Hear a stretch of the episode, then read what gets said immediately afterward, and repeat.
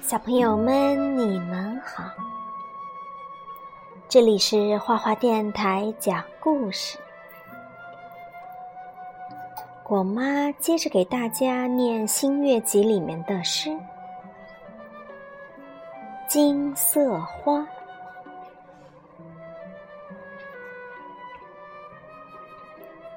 假如我变了一朵金色花，只为了好玩儿，生在那树的高枝上，笑着在风中摇摆，又在新生的树叶上跳舞。母亲，你会认识我吗？你要是叫道：“孩子，你在哪里呀？”我暗地的在那里笑，却一声不响。我要静悄悄地开了花瓣儿，看着你做工。当你沐浴后，湿发披在两肩，穿过金色花的林荫。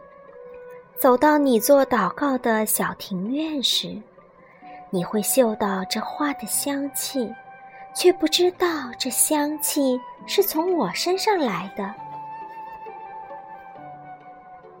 当你吃过中饭，坐在窗前读《罗摩衍那》，树荫落在你的发与膝上时。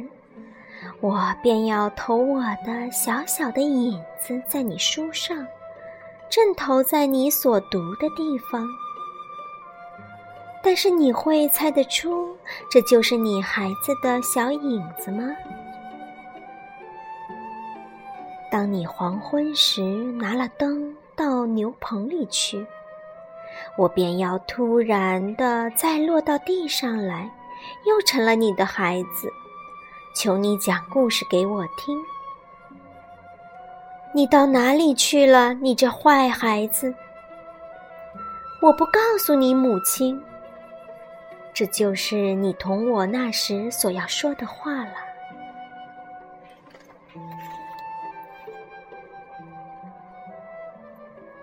仙人世界。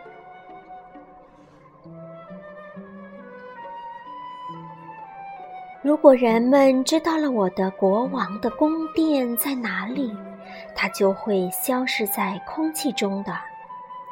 墙壁是白色的银，屋顶是耀眼的黄金。皇后住在有七个庭院的宫院里，她带的一串珠宝，值得整整七个王国的全部财富。不过。让我悄悄地告诉你，妈妈，我的国王的宫殿究竟在哪里？它就在我们阳台的角上，在那栽着杜尔西花的花盆放着的地方。公主躺在远远的、隔着七个不可逾越的重阳的那一岸沉睡着。除了我自己。世界上便没有人能够找到她。她臂上有镯子，她耳上挂着珍珠，她的头发拖到地板上。当我用我的魔杖点触它的时候，它就会醒过来；而当它微笑时，珠玉将会从它唇边落下来。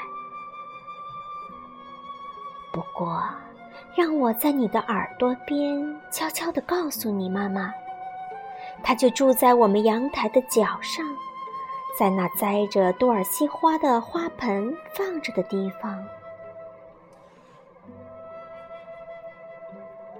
当你要到河里洗澡的时候，你走上屋顶的那座阳台来吧。我就坐在墙的阴影所聚会的一个角落里。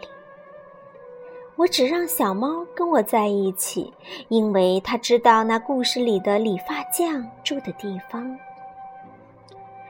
不过，让我在你的耳朵边悄悄地告诉你，那故事里的理发匠到底住在哪里？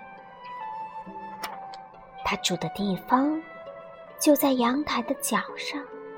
在那栽着多尔西花的花盆放着的地方。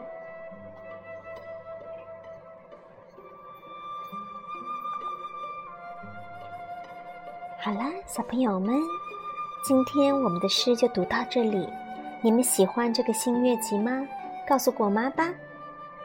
我们下次见。